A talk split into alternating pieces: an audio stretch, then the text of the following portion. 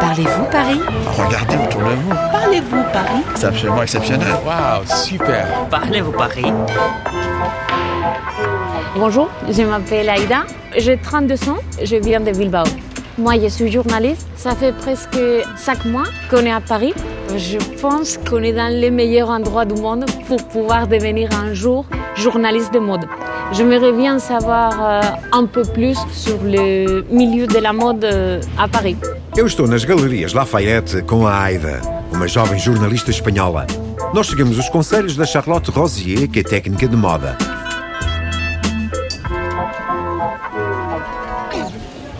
Maintenant, je voudrais qu'on fasse un petit test de colorimétrie. Nós vamos fazer um teste de colorimétrie.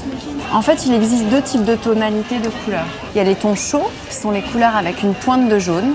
Donc, par exemple, le doré, le marron, le beige, d'accord Et puis, il y a des couleurs froides. Les couleurs froides, c'est toutes les couleurs dans lesquelles il n'y a pas de jaune. Le noir, l'argenté, le blanc, le bleu ciel, le bleu marine, le rose fuchsia, la couleur de mon rouge à lèvres. On a chacun une tonalité, donc soit chaud, soit froid, qui nous met plus en valeur qu'une autre. Há dois tipos de cores. As cores quentes, les couleurs chaudes, que têm uma ponta de amarelo. E as cores frias, les couleurs froides.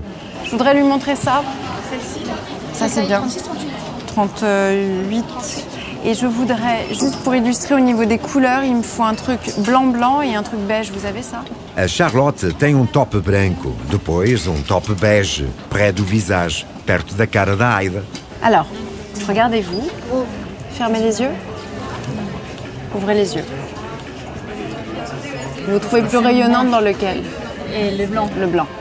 Vous êtes vraiment beaucoup plus lumineuse, vous avez l'air en pleine santé, alors que dans l'autre, ça vous rend terne, hein, fatiguée. Ça crée des ombres sur le visage. D'accord Du coup, ça veut dire, Aïda, que vous êtes de tonalité froide.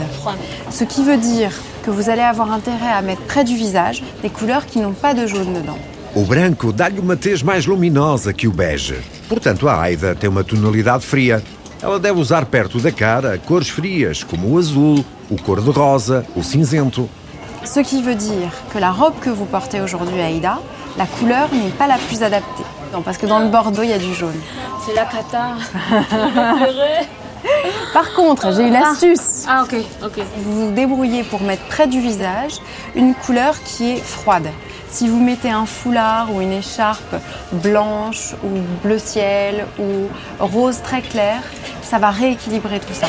A Aida pode muito bem usar cores quentes, como le orange, le vert ou le marron, mas acrescentando um cachecol ou um lenço de cor fria perto da cara.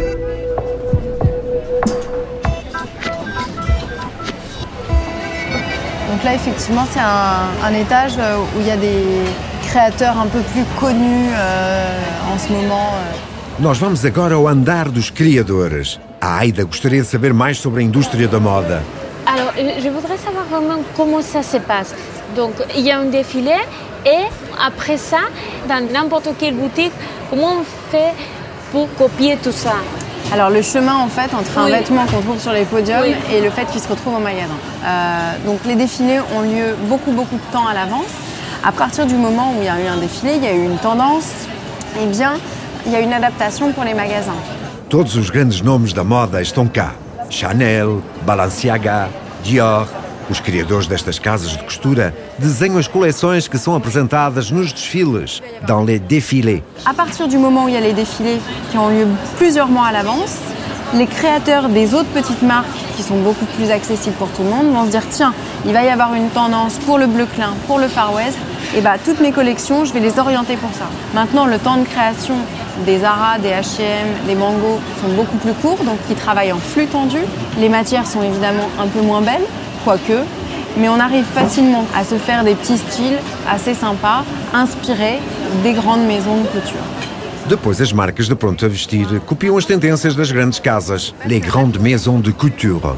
A qualidade não é a mesma, mas o preço é mais acessível. Et Charlotte, et quel est le rôle des créateurs dans les grandes maisons de couture?